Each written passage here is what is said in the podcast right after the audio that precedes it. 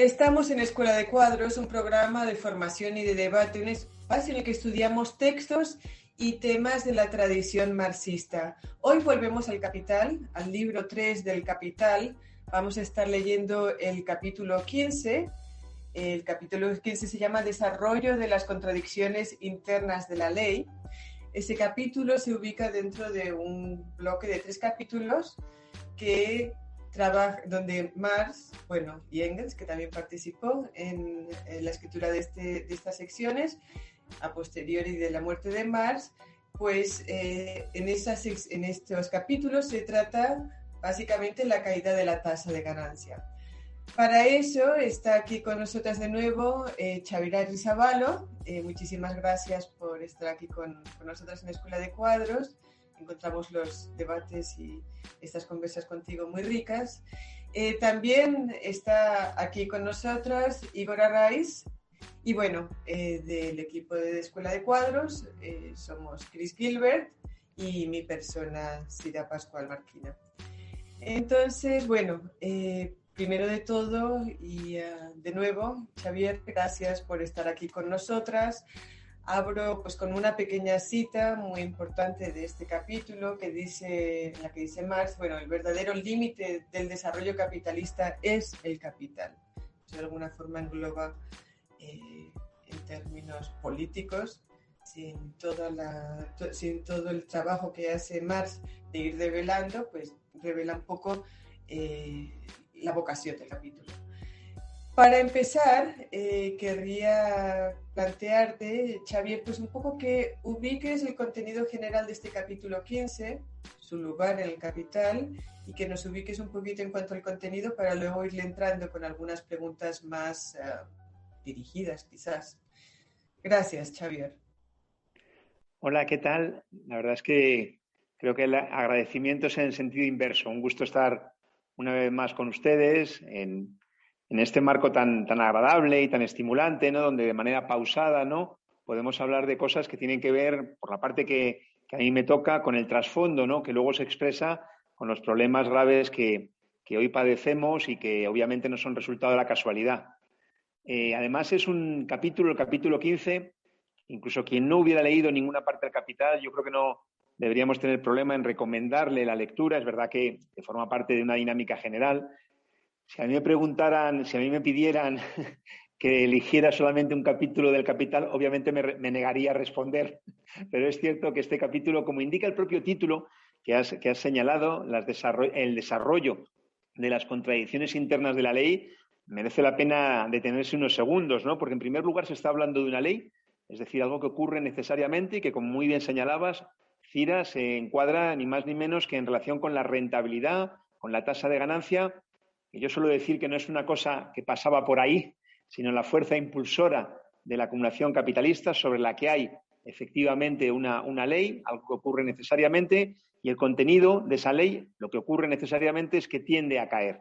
Esto, como muy bien explicabas, forma parte del libro tercero del Capital, después de que en el libro primero Marx ha explicado el proceso de producción del capital y de una forma siempre renovada, y en segundo lugar, en el libro segundo, ha explicado el proceso de circulación del capital, la reproducción, en el libro tercero lo que hace es desplegar todos los elementos, el proceso global de la producción capitalista y después de eh, introducir, de, sacar a escena la existencia de capitales individuales cuya acumulación es la que completa la acumulación a escala general con todas las dificultades que eso implica, el propio carácter desordenado, inevitablemente desordenado del capitalismo y la tendencia a la nivelación, a la igualación de las tasas de ganancia, esta sección tercera que muy bien identificabas es medular y en cierto modo podríamos decir que es la conclusión más sustantiva como la lectura de este capítulo deja ver, ¿no? Porque decía ley, ley y desarrollo de las contradicciones internas de la ley, una ley que revela un carácter contradictorio que se resume muy bien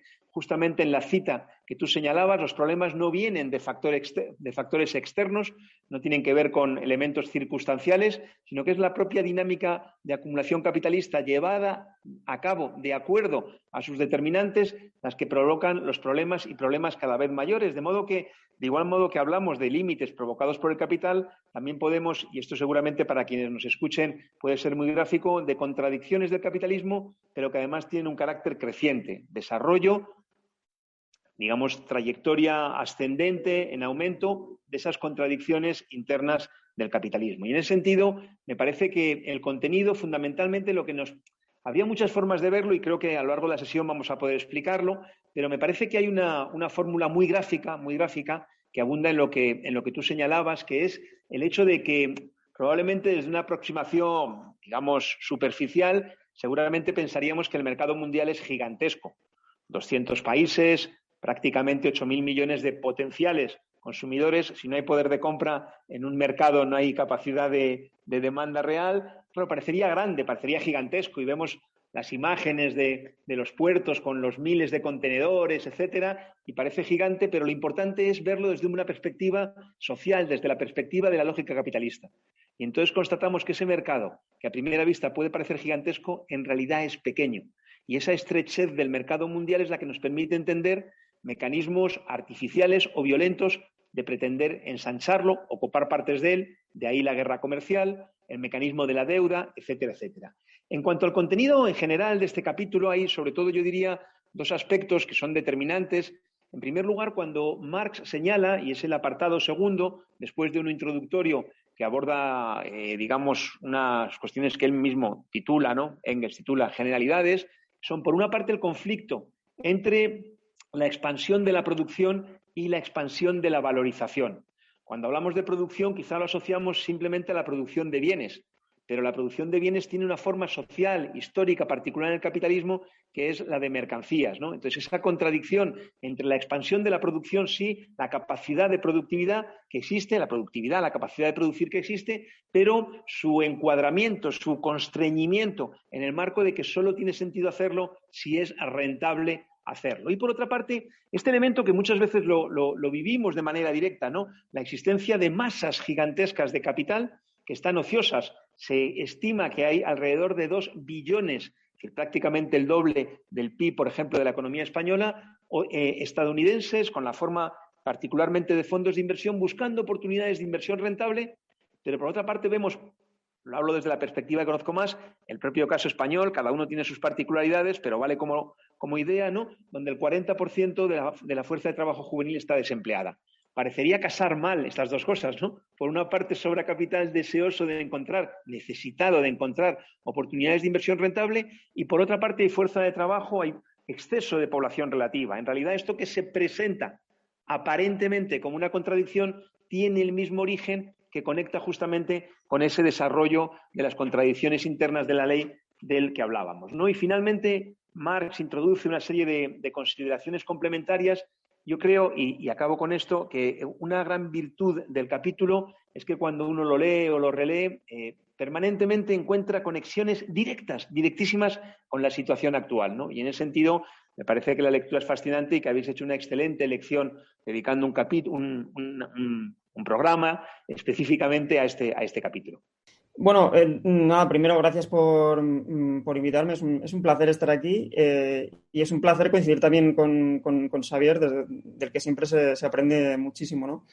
Em, es verdad que este capítulo, en el Capital, mm, en cada uno de los libros puedes encontrar de todo y este capítulo realmente tiene, tiene jugo casi en, cada, en cada párrafo.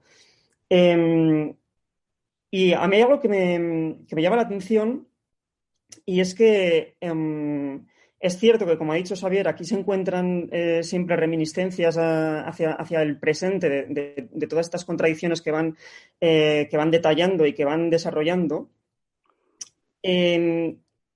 Y yo me pregunto eh, en qué momento mm, se dio Marx cuenta y se, y se dio Engels también cuenta eh, de que estas mm, fuerzas expansivas del sistema de producción capitalista al final entran en conflicto con ellas mismas. Em, y, si, em, y si realmente eso vaticina mm, por sí solo un final del sistema de producción capitalista o no, porque como también nos dicen, las crisis sirven de alguna manera, hay es decir, está por un lado la, ley em, de, descenso de la tasa de ganancia, pero por otro lado hay mecanismos que, corrigen ese descenso.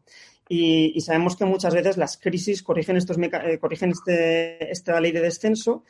Y, no sé si, al final, en, una época neoliberal como la que nos encontramos, eh, mm, si realmente mm, todavía pensamos que, estas contradicciones pueden, llegar, pueden llevar al final del sistema de producción capitalista o si vamos a seguir viendo expansiones de, mercado y nuevas oportunidades de mercantilizar eh, mm, cualquier cosa eh, en aras de seguir mm, eh, evitando ese descenso de la tasa de ganancia.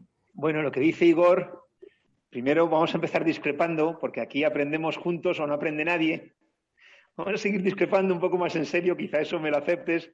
Yo algún día creo que deberíamos debatir acerca de esto de neoliberalismo, si realmente el determinante de la política económica se sitúa en una concepción teórica, ideológica, si acaso habría alternativas ¿no? Eh, para, para, una conducción desde el punto de vista de los estados burgueses distintas. Yo sostengo que no. Creo que es más correcto hablar de imperialismo o incluso de fondo monetarismo como concreción del imperialismo que de neoliberalismo. No es el momento la pregunta final, a su vez, que haces, que es muy interesante, ¿no? Plantea una, discusión desde el punto de vista de que una cosa es lo que para entendernos estamos viendo desde el ángulo de la economía política, de la crítica de la economía política, el tamaño de mercado, la perspectiva de nuevos desarrollos y otra, que eso por sí solo condujera a la inmolación del capitalismo, digamos. ¿no? Y en ese sentido, una frase que, que Rosa Luxemburg atribuía a Engels en la forma de dilema socialismo-barbarie, me parece que es a donde conduce la discusión desde el punto de vista de la perspectiva, ¿no? Una perspectiva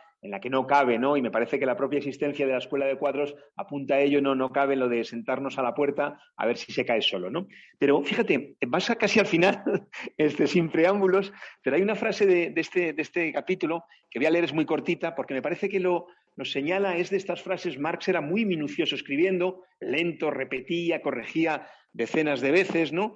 Y, en un momento de, este capítulo, Marx dice lo siguiente, dice, el conflicto entre las fuerzas impulsoras antagónicas, esta idea de la contradicción, se desahoga, se desahoga periódicamente mediante crisis, que es justo a lo que tú aludías, pero las caracteriza. Y dice, estas, las crisis, siempre son solo soluciones violentas, momentáneas, de las contradicciones existentes. Yo creo que no sobra ni una preposición. Son solo soluciones, son, aparecen como soluciones que son muy violentas, ciertamente, el desempleo, la destrucción de actividad, momentáneas, y esta cuestión es clave, de las contradicciones existentes. Y añade, erupciones violentas que restablecen, erupciones, de nuevo, ¿no? La, violentas que restablecen el equilibrio perturbado, lo he leído mal deliberadamente porque dice que restablecen por el momento el equilibrio perturbado.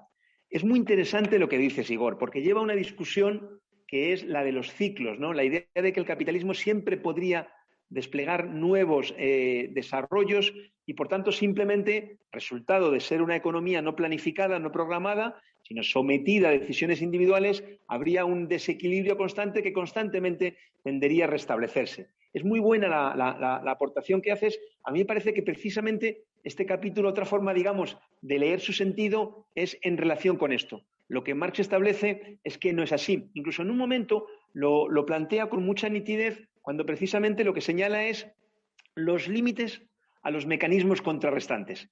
Esta idea, digamos, de que simplemente se trataría de algo reproducible cíclicamente, no es así. Hay una dinámica de fondo.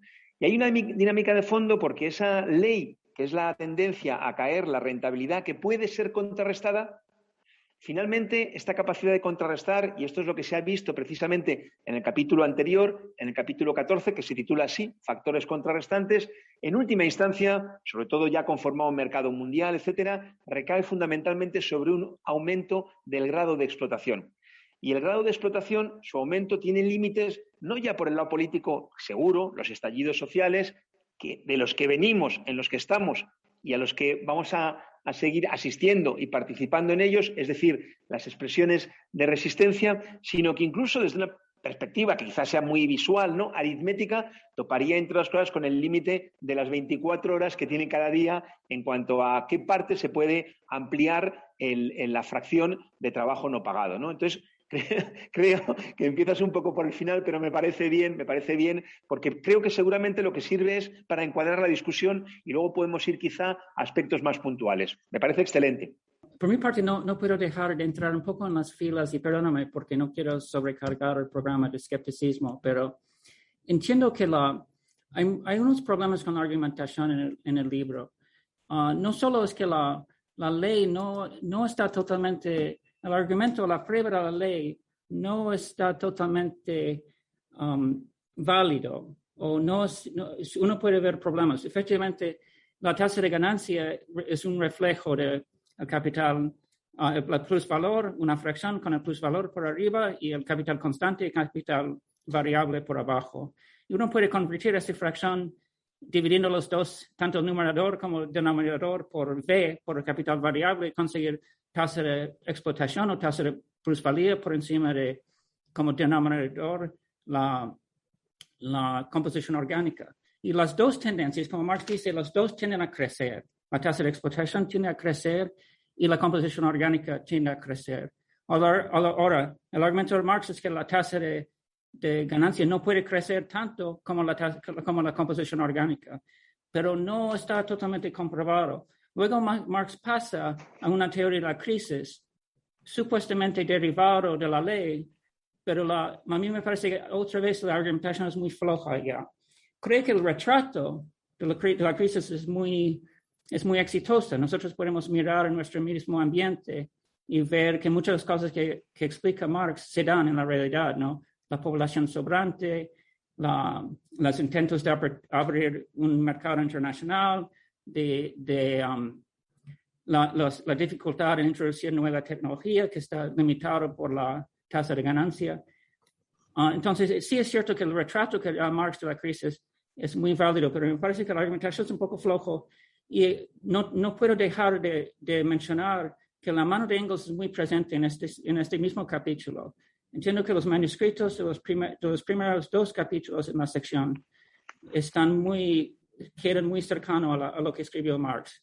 Pero aquí cuando entramos en el capítulo 15, hay mucho de la mano de Engels que se nota, ¿no? Porque existen la, las partes entre paréntesis que el mismo Engels reconoce que añadió pero el título de la misma sección tiene Engels. Pero bien, creo que la, el retraso de la crisis, que por cierto es muy parecido a lo que se, no, se ve en el manifiesto comunista, es decir, que donde no está argumentado a partir de la ley, o en las partes del tomo 1 de la acumulación, en cuando Marx habla de, la acumulación del capital en tomo 1, también un retrato de la crisis donde tenemos la ley de la polarización de la sociedad. Muchos elementos entran. Entonces, los retrasos de la crisis son son muy parecidos en, los, en, en el curso de, de, de, la obra de Marx. Y aquí supuestamente viene de la, se deriva de la ley de la baja tendencial de la casa de ganancia, pero creo que la argumentación es un poco flojo. Y en términos de la filología, el, texto, aquí tenemos mucho la mano de Engels. Bueno, respecto a la mano de Engels, a mí me parece, antes que nada, que si hay una persona legitimada para editar los manuscritos con esa letra endiablada de Marx apenas sus familiares y el propio Engels sabían leer, es precisamente Engels que ha contribuido, ha colaborado con él, tanto teórica como políticamente, a lo largo de 40 años, que incluso la propia génesis del método que finalmente lleva a la posibilidad de estudiar la economía política ha sido elaborado conjuntamente, etcétera, ¿no? Yo creo que más que, digamos, el argumento eh, eh, ad ¿no? creo que tiene más sentido encararlo desde el punto de vista del propio contenido. ¿no? Y en ese sentido, digamos que la validez de cualquier postulado, de cualquier formulación teórica, digamos que se situaría en el terreno de su consistencia lógica, pero también de la compatibilidad con los hechos. Claro, al fin y al cabo, la economía política es una disciplina, una ciencia factual. ¿no? Esa es una tabla que, publiqué yo en un libro que se llama Capitalismo y Economía Mundial, no se ve en lo que he pasado, pero si hay alguna forma de hacerlo llegar, por supuesto que os lo mando, ¿no? Que recoge la evolución de la rentabilidad en Estados Unidos entre 1896 y 2010. Es una, un trabajo hercúleo, ¿no? Lo hizo un compañero, Antonio Linares, lo recapituló y yo creo que es muy valioso porque la tendencia es inequívoca, siendo que Marx solo apunta a la tendencia que puede, como decía, ser contrarrestada. Pero planteas un tema legítimo, Cris, y yo creo que, que se puede abordar, se debe abordar de la siguiente manera y lo dividía en dos partes, ¿no? La cuestión de la ley y la cuestión de las crisis, ¿no? En relación con la cuestión de la ley, que hay, que decir para quienes nos ven, nos escuchan, ¿no?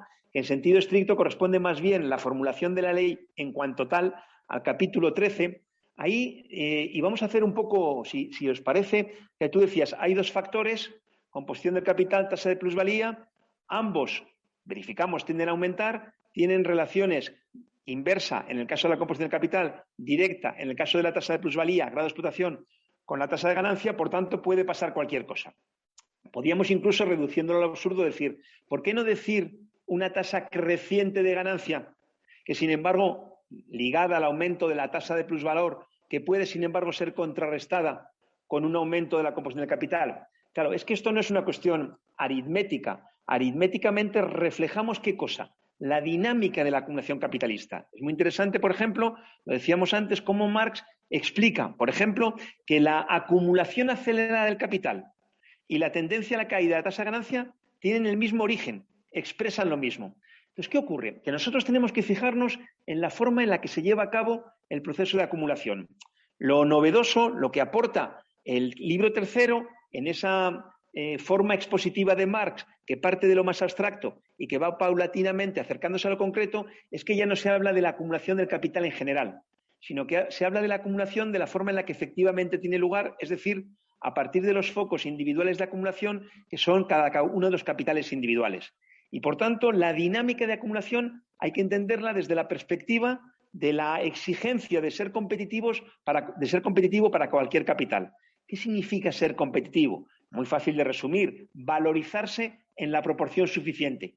Valorizarse en la proporción suficiente en un marco estrecho que es el mercado, y Marx lo dice precisamente en este capítulo, la producción de plusvalía es solo la primera parte, el primer momento. El segundo momento es la venta. Esa valorización en el mercado, en el, mercado en el que otros capitales intentan hacer lo mismo, y Marx en este capítulo explica precisamente las restricciones del mercado, lleva inexorablemente a una exigencia aumentar la productividad como forma, digámoslo abreviadamente, de llevar mercancías más baratas. Ese aumento de la productividad se consigue a través de un mecanismo, que es la mecanización. La mecanización tiene un contenido social. El contenido social es el que tú muy bien señalabas, el aumento de la composición del capital. Y por tanto, ese hecho está ligado de forma directa al proceso de acumulación, de forma inmediata, constructiva, de igual modo que Marx conecta esto en el capítulo, en el capítulo 15, en otros momentos, con la concentración y la centralización. ¿Qué pasa con la tasa de plusvalor, la tasa de plusvalía? Aquí puede parecer un juego de palabras, pero yo creo que es gráfico. Solo no podemos prejuzgar que va eh, aumentar y en la magnitud necesaria para contrarrestar efectivamente la presión a la baja de la tasa de ganancia, entre otras cosas, porque la tasa de plusvalía depende de la lucha de clases. Es verdad que retrospectivamente podemos decir si la tasa de ganancia se sostiene mínimamente, es que la tasa de plusvalía aumenta. Incluso, como en este programa tenéis un objetivo muy ambicioso, que es llegar y establecer discusiones prácticas, podemos decirlo de una forma más provocativa, si se quiere, pero yo creo que muy, muy gráfica. ¿no? no sé si dentro de 25 años habrá capitalismo. Lo que sí sé es que si dentro de 25 años hay capitalismo, entonces el aumento eh, del grado de explotación habrá sido un hecho, indiscutiblemente. Esto es importante porque tiene otras consideraciones. Tiene implicaciones en relación, por ejemplo, a la posibilidad de preservar ciertos derechos, ciertas conquistas, incluso en el terreno democrático. Pero volviendo a nuestro hilo, lo que plantea esto es que, a diferencia de que el proceso de acumulación toma de forma directa como exigencia de quienes lo llevan a cabo la mecanización que supone más tarde o más temprano, en mayor o menor medida, un aumento de la composición del capital, digamos que el aumento de la tasa de plusvalía le sigue. Pero eso solamente es una parte. La segunda parte son los límites que yo antes, eh, conversando en la, discusión, en la conversación, en la interlocución con, con, Igor, decía los límites para el aumento del grado de explotación. De modo que, en relación con la ley, en definitiva, lo que yo diría, es que es una ley de la acumulación porque la acumulación lleva a eso. Y, y Marx no para aquí, sino que de hecho es la misma, como muy bien decías, Cira, es la misma sección en la que después de la ley en cuanto tal vienen los factores contrarrestantes.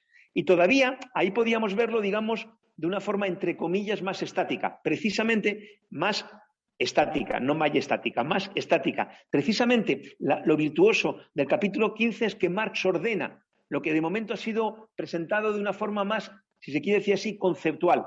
¿Y cómo lo combina? Lo combina dinámicamente, el desarrollo desarrollo de qué? De que esta ley es contradictoria. Luego viene, y voy muy breve, ¿eh? la parte de las crisis.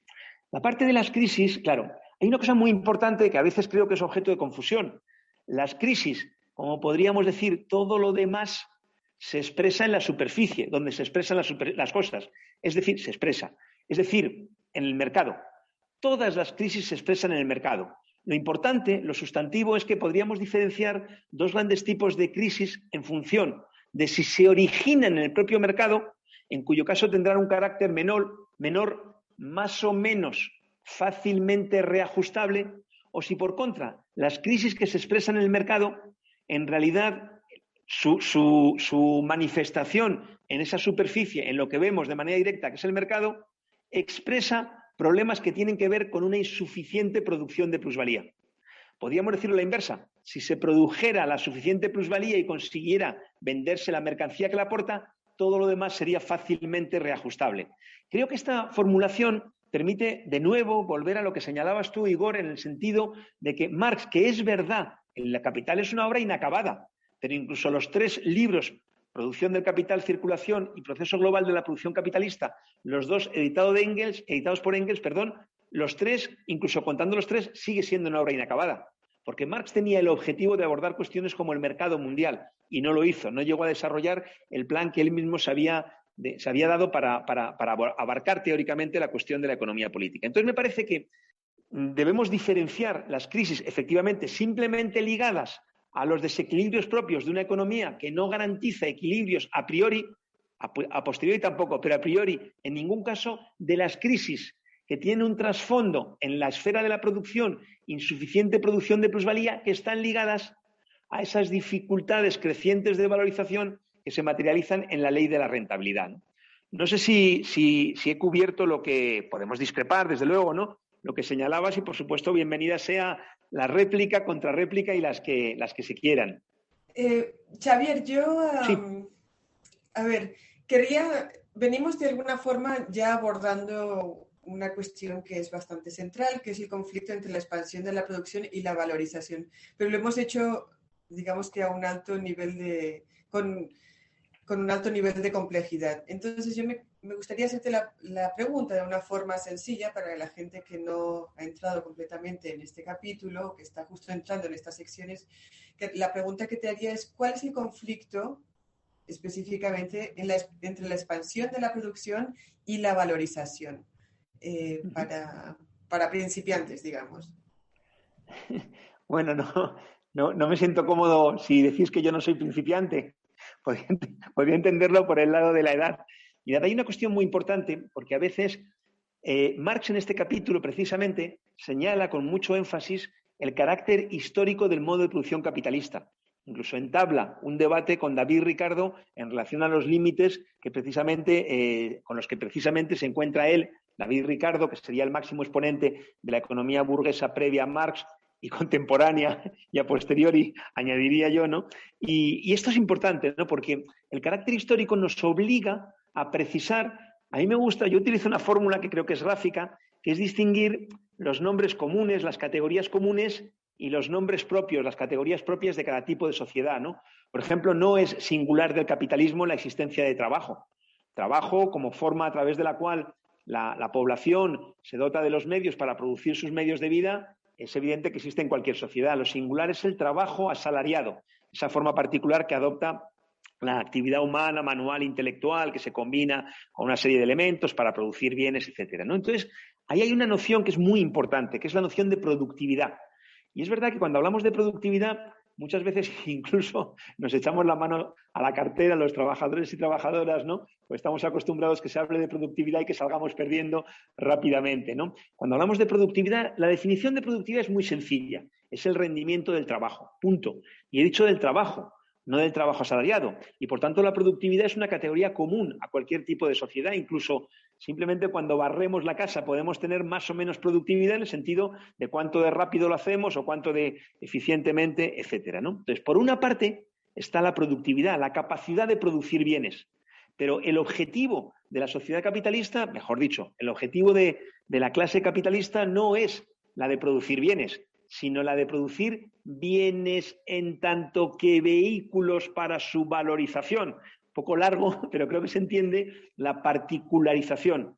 No es producir bienes, porque producir bienes, producir valores de uso, sería lo propio, sería el objetivo final en una sociedad presidida por el objetivo del bienestar. en la que la producción tuviera estrictamente ese destino, esa aspiración en la sociedad capitalista, mediado el proceso de producción por la apropiación privada de los medios de producción, determina, de igual modo que quien determina quiénes trabajan y quiénes no son una pequeñísima parte de la población, por eso pretender conciliar capitalismo y democracia en última instancia es totalmente imposible. De igual modo, digamos, eh, es, determinante entender que no se busca el bienestar, se busca la valorización, lo que define el medio de vida de los capitalistas. Porque el medio de vida de los asalariados es muy sencillo, es vender la fuerza de trabajo para a cambio obtener el ingreso que permite comprar los bienes con la forma de mercancías que permiten nuestra reproducción. Desde el punto de vista del capital, por contra, lo que se necesita es obtener una ganancia suficiente, apropiarse de una fracción suficiente de todo el trabajo no pagado lo cual permite tanto el consumo individual de los capitalistas como su condición de capitalistas, acumulando aquello que les permite mantenerse en la pugna competitiva. Y acá hago tanto énfasis, y perdón si me extiendo más de lo deseado, hago tanto énfasis para discernir el proceso de producción, la capacidad de producción estimulada por la exigencia para cualquier capital de ser competitivo, para quienes es un imperativo de vida o muerte, porque un capital no competitivo es un capital que no se valoriza, un capital que es expulsado del mercado. Ese, ese, factor lleva al estímulo, lo decíamos antes justo recién hablando con, con Chris, a la mecanización. Esa mecanización aumenta la productividad, la capacidad de producir hoy es gigantesca. Lo vemos, un sector muy emblemático, el del automóvil, la capacidad de producir es gigantesca. Pero de producir bienes que en su condición de mercancías sean la forma a través de la cual se valoriza el capital es una discusión diferente. Debe ser completado el proceso para quienes conozcan esto y para quienes no también se explica rápidamente, la forma a través de la cual el capital puede pasar de D, la forma dinero, a D de nuevo, la forma dinero, pero aumentadamente, lo que Marx denota con la expresión D', con carácter general, tiene que pasar necesariamente por el proceso de producción. Marx dice D, MP, M', D'. lo que se está señalando es que no basta con llegar a M'. Hay que completar el proceso de valorización vendiendo las mercancías para llegar a la forma de dinero, equivalente general, y por tanto poder hacer efectivamente ese consumo, ya sea productivo, la acumulación, el periodo siguiente, ya sea el consumo improductivo del capitalista. De modo que el punto preciso es este. El punto preciso es el contraste, la contradicción, la incompatibilidad entre la capacidad acrecentada de producir bienes y la restricción de que no se trata de producir bienes, sino de producir eh, bienes en tanto que mecanismo para la, eh, para la, para la valorización. Y esto se concreta en relación con la, con la fuerza de trabajo y nos importa, obviamente, en el sentido de que esto hace posible un aumento del plus trabajo, del trabajo no pagado, pero también acaba generando una población excesiva. Una población excesiva, siempre Marx dice, sobre población relativa, en relación con las exigencias del proceso de valorización. Vale decir, el desempleo masivo, y habría que incluir dentro del desempleo y el subempleo, y solo eh, una línea más para señalar lo siguiente. Hoy día asistimos a un contexto presidido por una tasa de explotación muy elevada que sin embargo, de forma simultánea, se concreta o, coincide, digamos, con un desempleo muy elevado. Claro, esto a primera vista puede chocar. ¿Cómo es que capitalistas que quieren invertir y quieren valorizarse, sin embargo, no se aprovechan de esa masa enorme de desempleo? El caso español que decía 40% de desempleo juvenil con salarios bajos, salarios de miseria. Bueno, porque no basta con producir digámoslo así, entre comillas, porque todavía sería provisional rentablemente, sino que hay que completar. Esa contradicción se señala en lo que Marx explica con la, eh, digamos, la, expansión este, eh, geométrica de la capacidad productiva, pero una expansión del mercado aritmética y si acaso. Eh, esta parte es muy, es, muy importante. todo, todo, lo que hay acerca sobre la sobrepoblación relativa, ¿no? Em, a mí, eh, cuando estaba leyendo eh, todo esto, me venía, me venía a la cabeza eh, un, libro de, John Berger que se llama Un séptimo hombre, donde él bueno, analiza las condiciones de los, em, de, los inmigrantes que llegan a trabajar a, un país europeo como, como Alemania, ¿no? por ejemplo.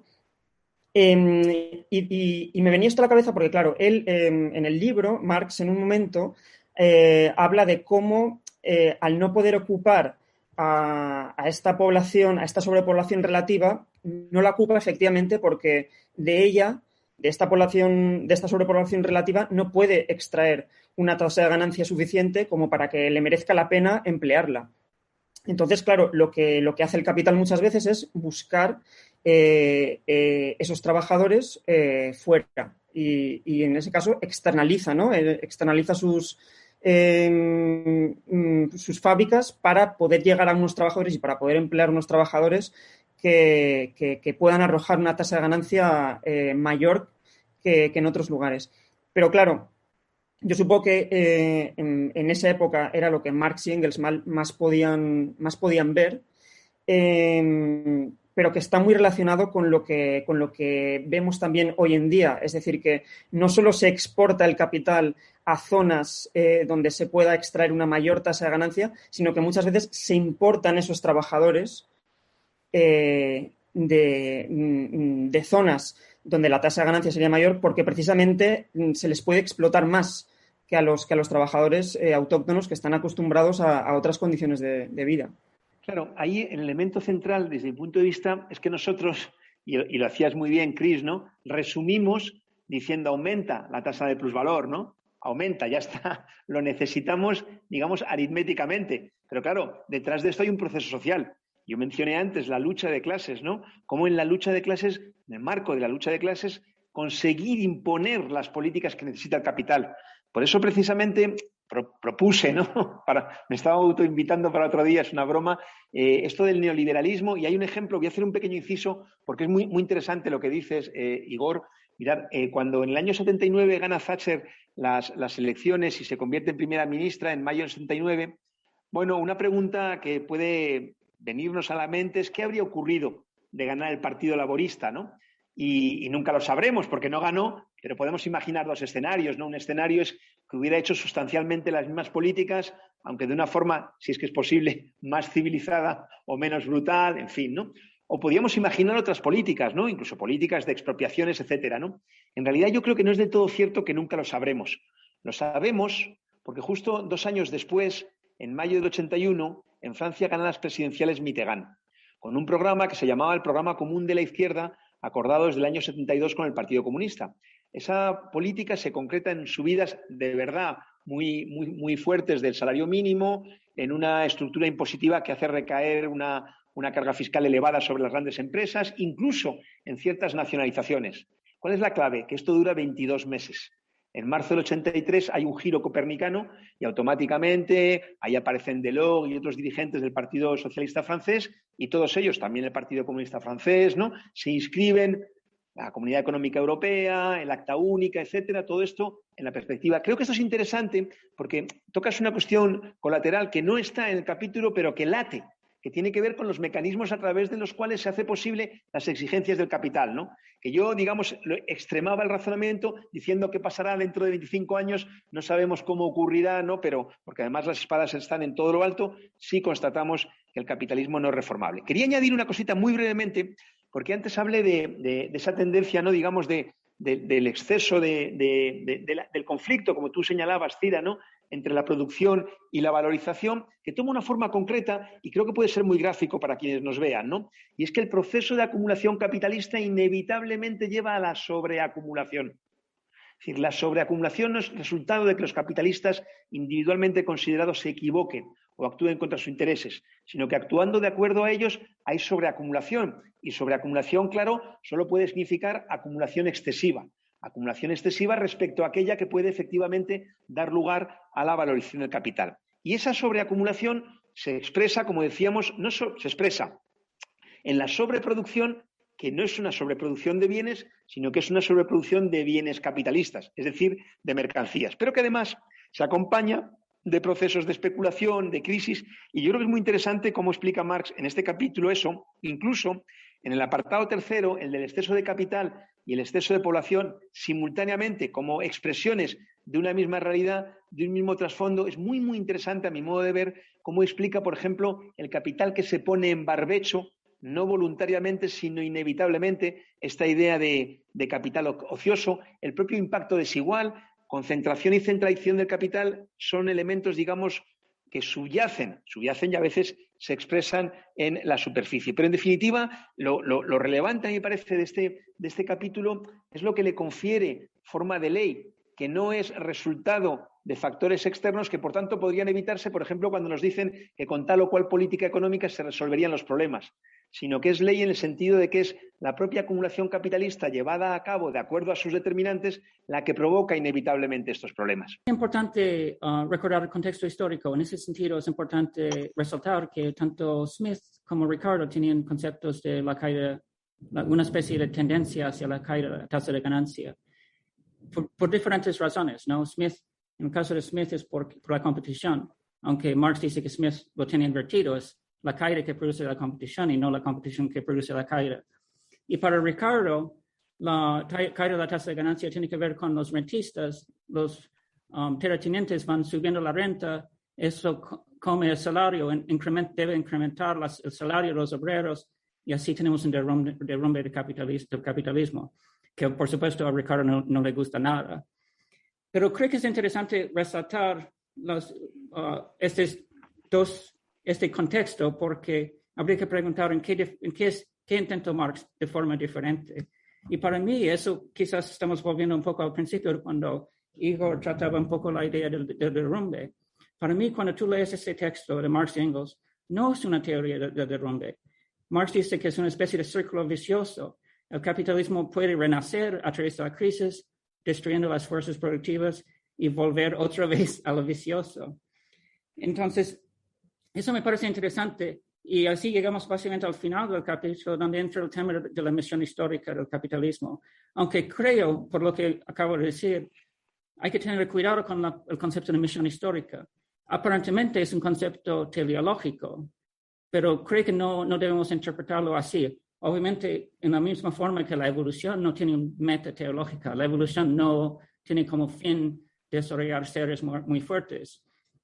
Puede ser que desarrolle seres bastante bizarros, como nos enseñó los evolucionistas más avanzados, como Stephen Jay Gould.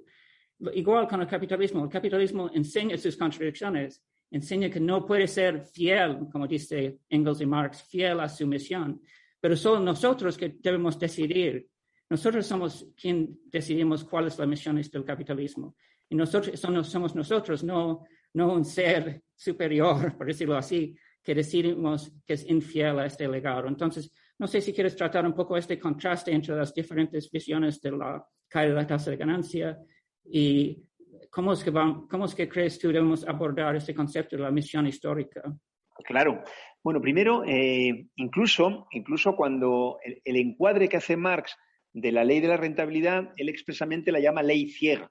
Esta idea de ley ciega es muy interesante, ¿no? Porque hace salir, sacar de la discusión cualquier voluntad desde el punto de vista de que fuera la determinante. Y está muy bien lo que, lo que explicas, ¿no? Porque eh, eh, la idea efectivamente de en, el, punto concreto se ve con más nitidez en el caso de Ricardo, pero también Adam Smith. En primer lugar, el contexto histórico es crucial, no nos vamos a detener en eso, pero hay que tener en cuenta rápidamente, jugando un poquito con las fechas, en eh, la riqueza de las naciones, la, investigación sobre la naturaleza y causas de la riqueza de las naciones, Smith la publica en 1776.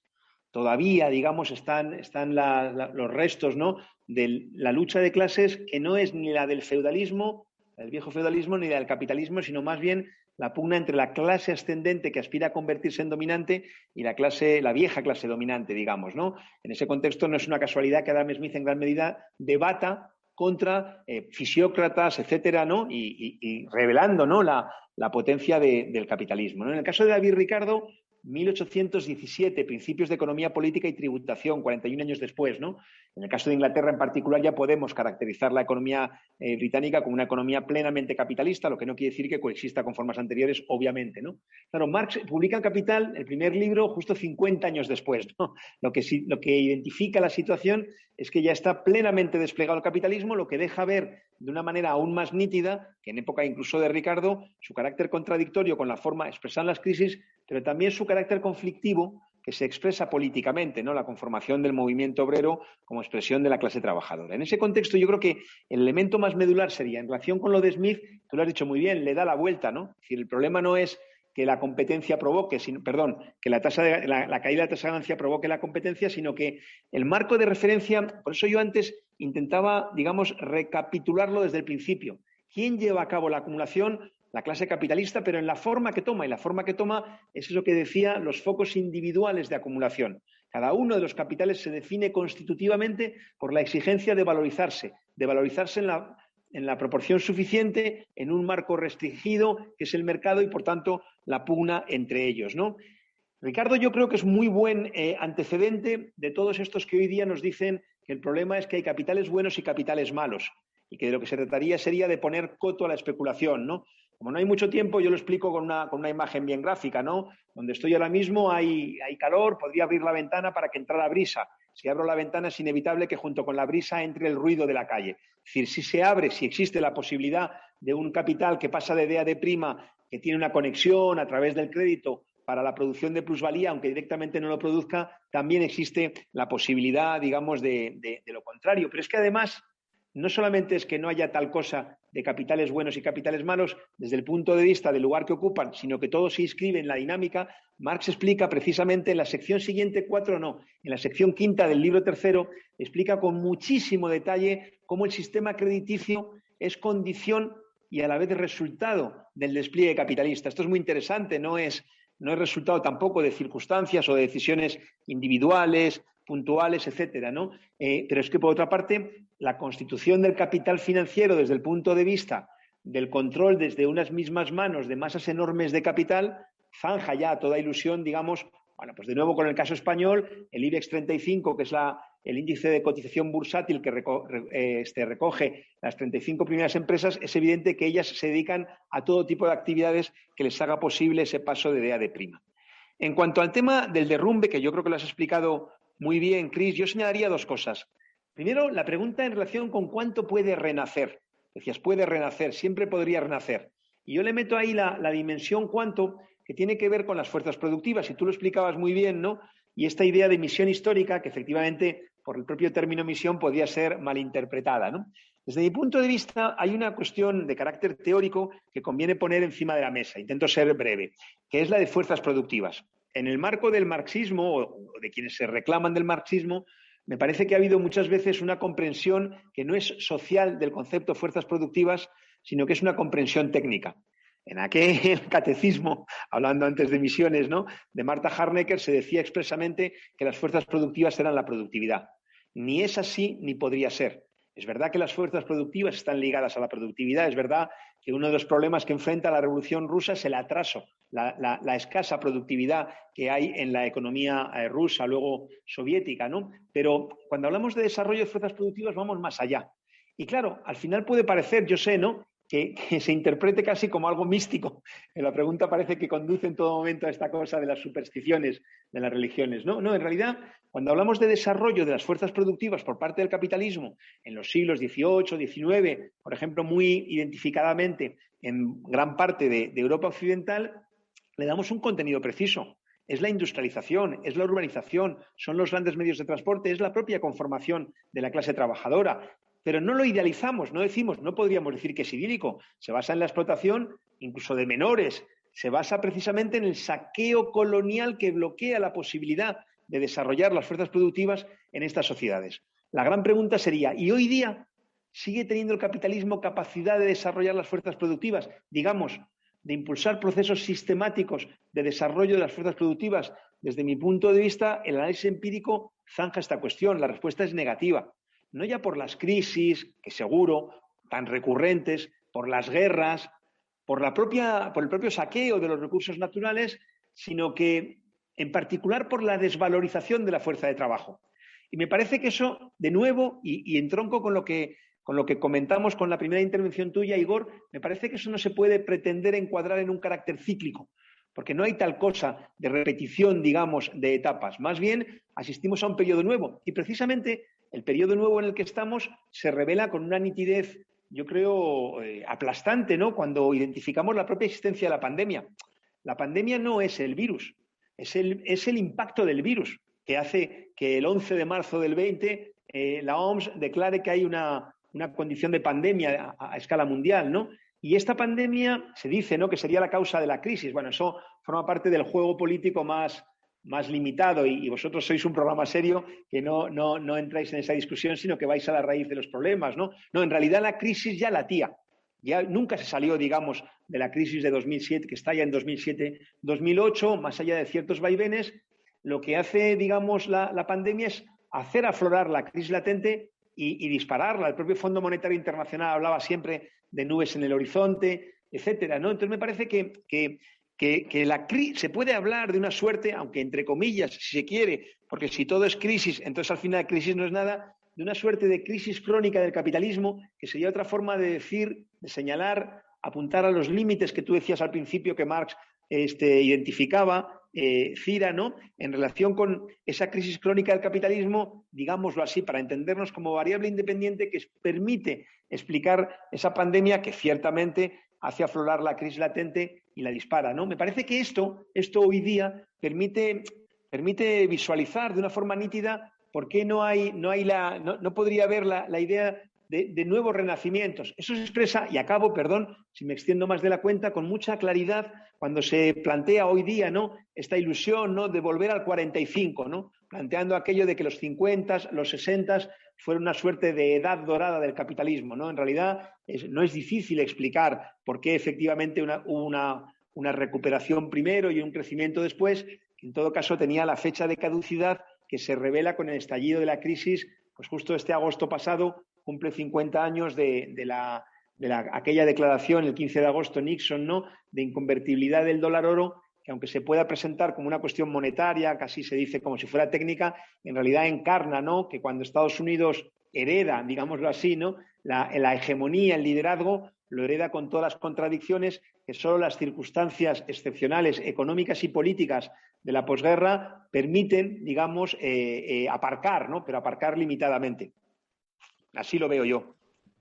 Bien, em, yo tengo una cita del texto que es una suerte de síntesis que me parece muy, muy útil. Eh, la voy a leer y la colocaremos en un texto también. Em, dice lo siguiente. Tres hechos fundamentales de la producción capitalista. El primero es la concentración de los medios de producción en pocas manos. Continúa la cita, pero esencialmente es eso. La segunda es la organización del trabajo mismo como trabajo social por medio de la cooperación. Y la tercera es la implantación del mercado mundial. Bueno, allí va en relación, allí hace una suerte de síntesis más de algunas cuestiones que venimos ah, ya trabajando, a las que nos venimos acercando, pero allí sí puedes hacer, no sé, hay un poco esa interconexión entre esos tres grandes eh, bloques a los que nos apunta Marx en el capítulo. Y por cierto, a todos los que nos están viendo, eh, el capítulo se puede descargar abajo, lo debería haber dicho al inicio del programa, el capítulo se puede descargar abajo aquí en YouTube. Adelante, Xavier. Claro, está muy bien, está muy bien recordado, Cira. Además es justo el cierre del capítulo. Es, eh, comienza así, tres hechos fundamentales de la producción capitalista incluso aunque no constituye un apartado diferente, está más separado, ¿no? Bueno, está muy bien, yo creo, porque y además haces la pregunta precisa, ¿no? Porque es cuando se dice tres hechos, bueno, quizá, seguro que no, pero hipotéticamente podríamos pensar en tres hechos diferenciados. Y lo virtuoso es su conexión, ¿no? En primer lugar, Marx en distintos momentos, en realidad desde la primera página de este capítulo, ya habla ¿no? de la acumulación acelerada. Eh, y, y, fijémonos, porque es importante una acumulación acelerada que a su vez lleva a la sobreacumulación, es decir, una acumulación acelerada en donde situamos la, esencia misma de ese carácter contradictorio. Y Marx explica que esto, esto provoca la concentración de los medios de producción en pocas manos. Esto es muy importante porque la concentración del capital no es resultado, como muchas veces se pretende, ¿no? de quienes al fin y al cabo defienden la supervivencia del capitalismo, resultado de una mala gestión, resultado de la ausencia de unas leyes, leyes ahora en el sentido jurídico, que conduzcan el capitalismo, ¿no? Aquí decimos que no se pueden poner puertas al campo, aunque el campo se vaya, pero digamos la idea es que la concentración de los medios de producción es la forma que inevitablemente toma ese proceso de acumulación. Pero conectado con esto, que permite la, identificación de capitales cada vez más grandes, etcétera, ¿no? Todo esto que luego desarrolla Lenin en el imperialismo en 1916, el capital financiero, con las formas que toma, los holdings, los trusts, hoy diríamos los conglomerados, las grandes multinacionales, los grandes grupos económicos, pero esto ligado, y quizá cuando alguien lo lee, el segundo punto choca un poco más, ¿no? Con la organización del propio trabajo en cuanto a trabajo social. Esto es muy interesante porque ¿qué está señalándose aquí?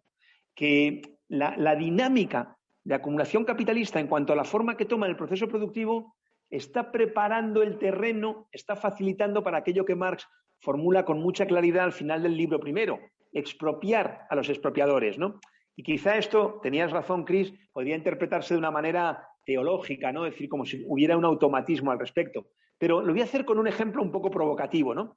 No sé si conoces, seguro que sí, esta gran empresa Amazon, ¿no? Que tiene una capacidad distributiva tal que prácticamente en 24, 48 horas pone productos en, los domicilios, en los trabajos de mucha gente en muchos países, ¿no? Claro, eso suena bien, en primera instancia, desde el punto de vista de cómo se ha desplegado ¿no? la capacidad técnica, ¿no? Cuando pensamos, sobre todo los más mayores, ¿no? La gente que tiene más edad, en cómo se compraba antes, parece verdaderamente impactante, ¿no? Realmente Amazon solo tiene un problema, o, o dos, ¿no? El primero es que, es que no puedes servirlo, pero solo te lo sirve si lo pagas. Esto no es una broma, solo te lo sirve si tienes el poder de compra para acceder a ello poder de compra cada vez más debilitado por esas políticas que, por ejemplo, se concretan en las que tú señalabas antes. Igor, no solo eso, sino que ligado a esto, como tiene que ser rentable, los productos de Amazon los, este, los distribuyen muchas veces jóvenes en bicicleta, jugando literalmente, jugándose literalmente la vida por salarios de miseria, etcétera, etcétera. Es decir, esta socialización de la producción cada vez mayor facilitaría digo que era una, provocación ya casi acabando, y imagino, ¿no? Que con la expropiación de Amazon y la canalización bajo otras relaciones de, de, producción, de producción, resultado de la expropiación a los expropiadores, se haría posible eh, mucho más fácilmente, digámoslo así, desde el punto de vista de su conducción técnica, la, transición a otro tipo de sociedad. Toda aquella discusión de hace, prácticamente 100 años de Mises y otros economistas burgueses, ¿no? En relación con que era imposible la planificación, no tenían razón entonces, pero hoy es mucho más fácil desvelar eh, la falacia de su argumento. Y esto es la contracara, por eso la, pertinencia de tu, de tu, comentario, Cira, la, contracara de esa concentración de capital. Pero hay algo más, que es el tercer punto. ¿En qué dimensión se concreta todo esto? Se concreta en una dimensión mundial. Antes, de pasada, yo mencioné el feudalismo. Si el feudalismo, pensando en la perspectiva no eurocéntrica, sí europea, porque hablaba de aquellas sociedades en las cuales se habían desarrollado las fuerzas productivas, señalando precisamente que la otra cara era el bloqueo del desarrollo de las fuerzas productivas en las sociedades colonizadas, en las economías dominadas, por ejemplo, ya que hablamos en castellano, las latinoamericanas. ¿no? Es decir, lo, vuelvo, ¿no? He hecho esta aclaración. Si pensamos, por ejemplo, en el feudalismo, que es el modo de producción dominante en Europa occidental previo al capitalismo, ¿cuál sería su, su base, digamos, territorial, geográfica? Hablaríamos de comarcas, ¿no? Pero con el desarrollo del capitalismo, el caso, por ejemplo, alemán es muy gráfico, ¿no? Si el proceso de industrialización aceleradísimo que tiene lugar a partir de la unificación desde 1870 en Alemania demanda medios de producción, demanda este, materias primas, etcétera. Ese es el origen que podríamos en, donde podríamos resumir más brevemente el origen de la Primera Guerra Mundial. También demanda mercados en los que colocar la producción para la que el mercado nacional se queda pequeño, ¿no? Entonces, el capitalismo no puede tener fronteras. Y de nuevo, aunque quizá no te gusta, Cris, y yo estoy de acuerdo con la, cautela que señalas, ¿eh? pero si queremos jugar con la expresión misión, da igual, tarea, tarea efectivamente realizada, es que el capitalismo constituye la economía mundial. Pero constituyéndose la economía mundial en la forma en la que efectivamente lo hace, digamos, se pervierte la posibilidad real de todo lo que, lo que supondría esa economía mundial en su forma mercantil. Y hay un ejemplo hoy dramático que lo revela, yo creo, con una claridad meridiana, y es precisamente la vacunación.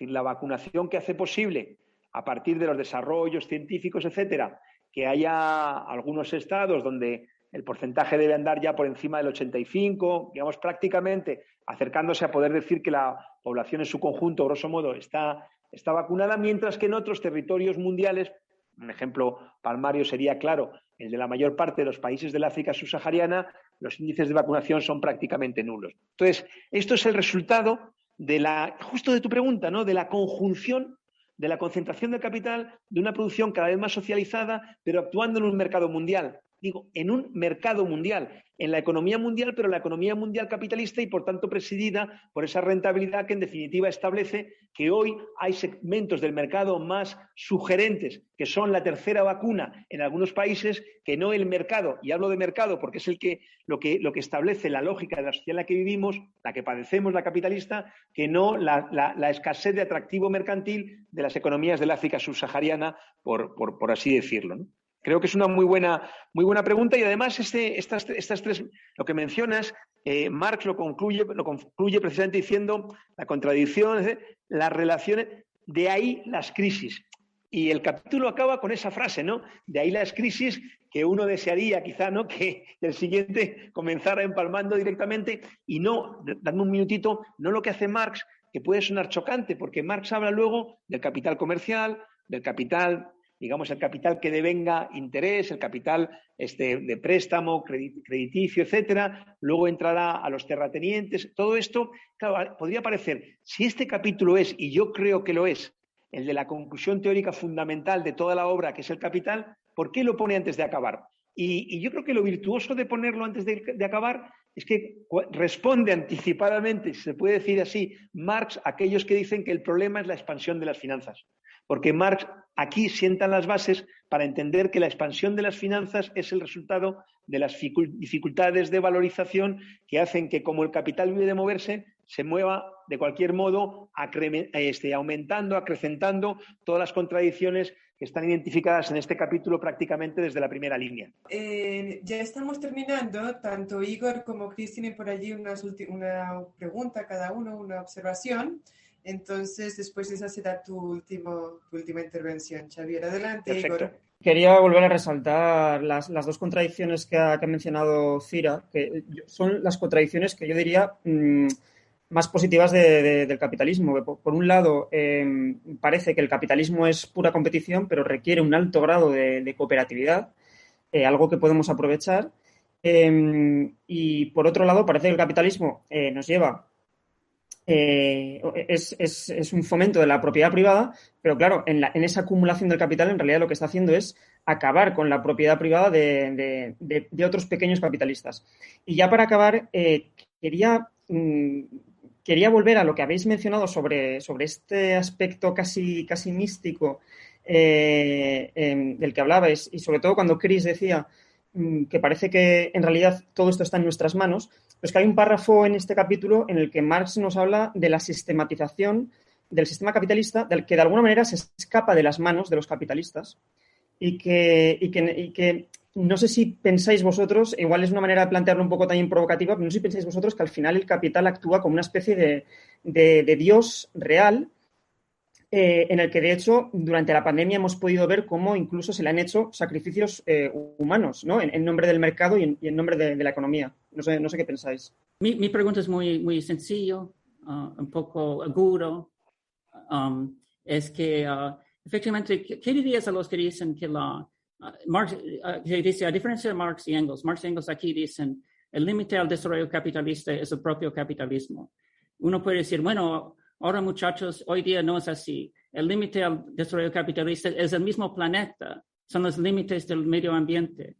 Ahora, ¿tú crees que son dos, dos tipos de límites diferentes? Uno que uno, en rivalidad con el otro o de una forma u otra es, la, es, mismo, es el mismo, son los mismos límites. Más bien creo eso, aunque no sé precisamente cómo explicar cómo los límites ambientales son los mismos límites del capitalismo. Pero ¿qué dirías tú? Hoy día el límite es el capitalismo, el límite del desarrollo capitalista es el capital o es el medio ambiente, o son, es la misma cosa. Son buenos debates los que se sugieren. Eh, decías una cosa, Igor, que es muy interesante, ¿no? Por una parte la competencia, pero por otra parte aspectos de socialización de la producción bajo la forma capitalista. Hasta el punto de que hoy diríamos ¿no? que no hay planificación económica, lo cual sin duda es cierto. Si el proceso de acumulación es resultado de decisiones individuales, etcétera. Y sin embargo, Está tremendamente avanzado el proceso de planificación al, interior de los grandes grupos económicos, de los grandes grupos multinacionales, donde si cierran en un sitio, abren en otro, la política de empleo, la política de innovación, etcétera, obedece a un plan, ¿no? Esto es muy interesante porque efectivamente está preparando el terreno incluso desde el punto de vista de los medios a partir de los cuales se podría realizar eh, la base de una sociedad distinta. La cuestión que tú, que tú señalas, yo la eh, este, Chris, yo la conectaría con esto desde el punto de vista siguiente. Primero, quiero despejar una cosa, ¿no? Hoy día la noción de economía verde es el señuelo principal, ¿no? En esta idea, una vez más, de capitalismo bueno, ¿no? En el caso, por ejemplo, de Europa, toma la forma del plan de reconstrucción y resiliencia y todo esto, o en el caso de Estados Unidos, el plan Biden, la idea de que con una adecuada política económica, que supuestamente sería distinta que la de cuando estalla la crisis en 2008-2009, lo cual no es verdad, porque esa no fue la política, una política de austeridad, ni mucho menos. En el caso español, por ejemplo, el rescate bancario alcanzó el 7% del PIB, ¿no? Una magnitud que es de todo menos, menos austera, ¿no? En todo caso, sería una austeridad muy asimétrica, ¿no? Pero creo que es importante, digo, en relación con esto, y digo esto porque, porque el capital consigue hacer en torno a la idea de economía verde negocio económico, la cotización bursátil de las empresas de electricidad, de aspectos ligados directamente a los recursos energéticos, cotiza al alza, mientras que no conocemos en esos planes de llamados de reconstrucción, uno de cuyos ejes sería la economía verde, ninguna, ningún plan de contratación masiva de empleo ligado al cuidado de los bosques o de los mares, etcétera, etcétera. ¿no? Pero también puede hacer negocio político desde el punto de vista de promover la ilusión de que hay un problema distinto del conflicto social, ¿no? Creo, creo que ahí es donde, donde enfoca tu, pregunta, ¿no? Negocio político buscando, ¿no? La, la, bueno, de igual modo que ellos dicen la colaboración público-privada, que es simplemente poner la infraestructura y los recursos públicos al servicio del capital privado, aquí parecería, digamos, una nueva forma de unión sagrada, ¿no? La conciliación de intereses, todos por la naturaleza, todos contra el cambio climático, qué sé yo, ¿no? ¿Cuándo? Y tú casi casi yo creo que respondes, Gris, en la propia formulación de la pregunta, evidentemente el origen es el mismo. Y que tiene que ver precisamente con la ausencia de planificación, pero no la ausencia de planificación al interior de las empresas, que existir existe, sino la, la ausencia de planificación desde el punto de vista de orientar la producción a las necesidades de la población, de modo que no sería difícil identificar que hoy día en la, en la, economía mundial bastaría con que la población trabajara, claro, todos los que pueden hacerlo, sin desempleo y sin parásitos, ¿no? No sé, tres, cuatro, cinco horas para producir lo que necesitamos, es decir, alimentos, vivienda, ropa, transporte, educación, cultura, sanidad, etcétera, y por tanto fuera la especulación, fuera la publicidad puramente persuasoria, este, persuasiva, fuera el armamento, etcétera, etcétera. ¿no? Entonces, es, es muy buena pregunta, tienen origen común y cuando hacemos el análisis e identificamos origen común, eso implica también que la organización, los sujetos a partir de los cuales se pueden explicar eh, son los mismos, es decir, no se puede abordar ninguna cuestión relacionada con el medio ambiente, con los recursos naturales, desconectadamente de la lógica de explotación y explotación creciente, explotación laboral que rige la sociedad capitalista. Decías una cosa, Igor, que es muy interesante, esta expresión coloquial se escapa de las manos y es una buena expresión porque yo decía, recordaba hace un ratito hace unas cuantas horas, no, hace un ratito, unos minutos, que Marx habla de una ley ciega. Esto es muy interesante porque, en definitiva, lo que se plantea es justamente la existencia de la ley, no simplemente la, conducción de una pauta eh, de una manera, digamos, consciente. Esto es muy importante, esta idea de, de ley ciega, porque además tiene que ver, y yo quería acabar con esto, con la propia, y Marx lo dice en este capítulo, además de otros momentos, ¿no? La propia definición de qué significa capital. Esto es importante porque es verdad que en el lenguaje cotidiano lo utilizamos de una forma polisémica. A veces decimos capital como abreviatura de clase capitalista, ¿no? Los intereses del capital, decimos, por ejemplo, ¿no? Pero si queremos definirlo con precisión, y aunque no estemos todo el tiempo repitiéndolo, sí conviene, conviene tenerlo claro, el capital es una relación social. En particular hay una confusión grave en relación con identificar capital con los medios de producción. La fuerza de trabajo se convierte en capital. Cuando Marx explica en el libro primero el dinero que se transforma en capital, precisamente eso creo que alguna vez lo conversamos, ¿no? Se transforma en capital constante, en la parte de, capital ya, de, trabajo ya, ya solidificado, ya pasado, ya muerto. Los medios de producción, resultado, en definitiva, de procesos de producción anteriores, y por otra parte el trabajo vivo, el trabajo líquido, el trabajo, digamos, presente, ¿no? Que es la fuerza de trabajo. Pero todo ello capital, ¿no? Si nosotros imaginamos un capitalista que invierte 50 20 en medios de producción y 30 de fuerza de trabajo, todos pensamos que el capital es 50. Para que sea 50 requiere la fuerza de trabajo. capital no son los medios de producción, el capital no son las máquinas. Esta, esta fórmula pretende naturalizar el capital. Como en cualquier sociedad habrá medios de producción, en definitiva el capital también sería consustancial al ser humano. El capital es una relación social, una relación social de dominación, una relación social de dominación que se asienta en la base material que constituye la explotación, el trabajo no pagado, y eso, partiendo de eso, es que se puede remontar hasta concluir en el carácter contradictorio, en los límites históricos de la sociedad capitalista, que a mi modo de ver, en este capítulo, que era el objeto del, debate, de la conversación de hoy, se denota con más nitidez que en cualquier otro. Eh, bien, Xavier, muchísimas eh, gracias. Hemos perdido allí un par de segunditos, pero estabas eh, concluyendo. muchísimas gracias por haber estado aquí con nosotras y por habernos explicado de una forma muy, pedagógica en un tema que es en realidad bastante, bastante difícil, ¿no? me parece, me parece que la riqueza está en la interlocución y en las aportaciones de, las cuatro personas que estamos, ¿eh? Bueno, eh, entonces a los compañeros y compañeras que nos ven, les convocamos a que lean el texto, el texto que está abajo, se puede descargar, este capítulo 15 del libro 3 del Capital. Recuerden que hemos estado trabajando, pues ahí eh, digamos que las condiciones que de alguna que necesariamente llevan a la crisis del capital, la, caída de la tasa de ganancia, en fin, todo eso.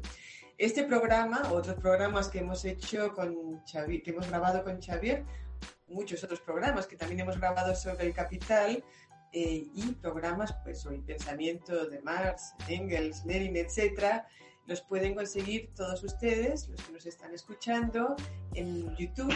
Si en YouTube buscan eh, Escuela de Cuadros, conseguirán allí nuestro canal, donde tenemos pues más de 300 programas eh, sobre diferentes temas y textos de la tradición marxista y nosotros, pues como decía antes Xavier, también, pues eh, estamos aquí estudiando pues porque tenemos un compromiso con entender el mundo para precisamente transformarlo. Entonces,